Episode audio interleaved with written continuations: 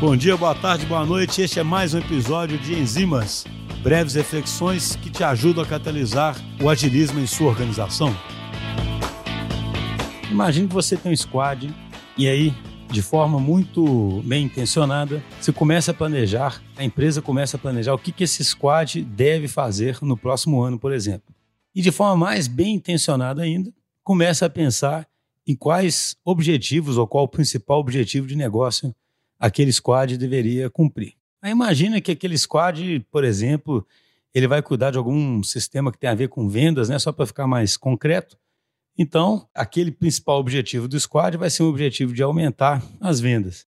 Parece ser um caminho muito natural isso, né? Poxa, vamos definir como objetivo daquele squad aumentar as vendas, colocar essa meta de forma bastante tangível e fazer o squad, a partir de agora, traçar hipótese e procurar atingir aquele objetivo.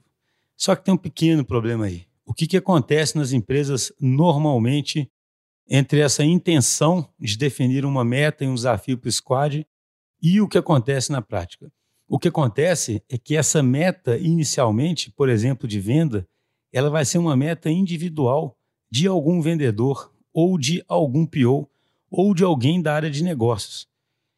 O fato de ser uma meta individual já significa que ela estará necessariamente atrelada a alguma bonificação individual. Ao se comprometer com aquela meta, aquela pessoa, aquele grupo de pessoas que não são necessariamente nem do squad, eles vão, naquele momento, vão começar a pensar o que, que eles têm que fazer para bater aquela meta. E parece bom isso, né? Porque o objetivo do negócio é justamente fazê-los pensar nisso.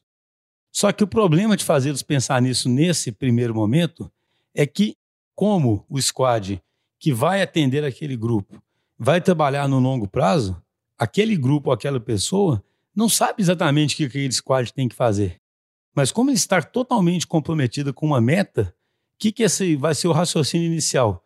Vai ser o raciocínio de definir um tanto de funcionalidades que aquele cara ou aquele grupo acredita que o squad tem que entregar. Então vocês percebem a cilada que está acontecendo aí?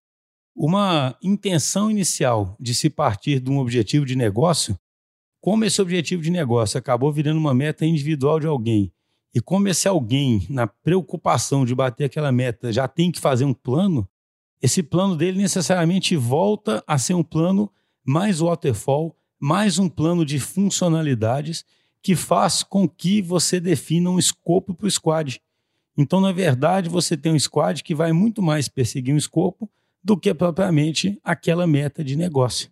Então, qual é a conclusão final? A meta não deveria ser individual, idealmente não deveria ser de bonificação individual. Essa meta tinha que ser do squad e o squad junto deveria traçar hipóteses e perseguir o objetivo. Isso tudo é contaminado desde o início se você atribui essa meta a um indivíduo ou a um grupo que não está junto do squad.